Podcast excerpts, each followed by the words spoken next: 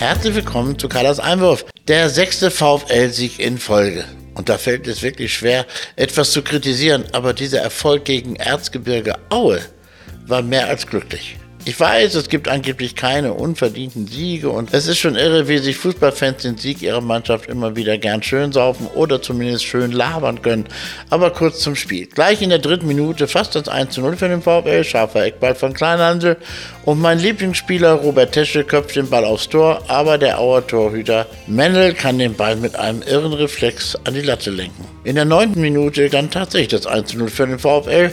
Niemand wird von Traoré auf die Reise geschickt, der zieht aus halbrechter Position ab. Mendel kann nur abklatschen und der Ball landet direkt vor den Füßen von Engelhardt, der wie einst Gerd Müller nur noch abstauben muss. Danach spielte fast nur noch eine Mannschaft, nämlich die aus Aue. Tja, und dann, also wer sich noch an das Pokalspiel vom 23.09.2009 gegen den HSV erinnern kann, also vor gut 13 Jahren, für den gab es ein unverhofftes Schmidti-Déjà-vu.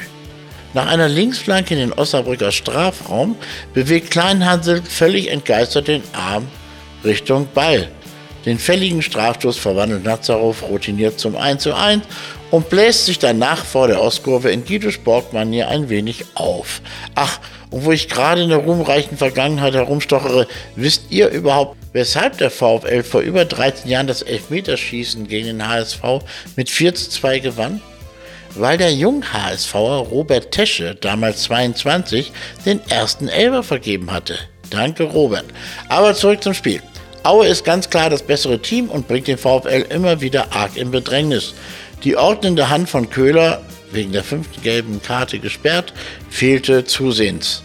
In der 29. Minute kann dann der VfL sogar von Glück reden, keinen zweiten Handelfmeter gegen sich bekommen zu haben, als der Alt-VfLer Tesche, mittlerweile 35, den Ball an den alles andere als regelkonform angelegten Arm bekommt. In der 54. Minute fasst das 2 zu 1 für die Gäste, als Majetschak aus 8 Metern am fantastisch reagierenden Kühn scheitert. Wieder einmal hält der Torwart seine Mannschaft im Spiel.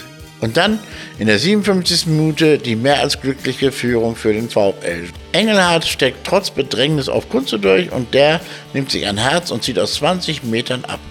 Der Ball wäre weit rechts neben dem Tor gelandet, wenn Burger die Kugel nicht unhaltbar mit dem Rücken ins eigene Tor abgefälscht hätte.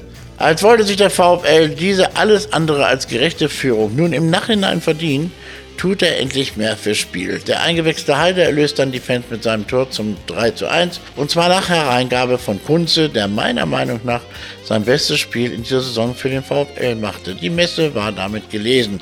Und nun geht es ja am Sonntag nach Ingolstadt.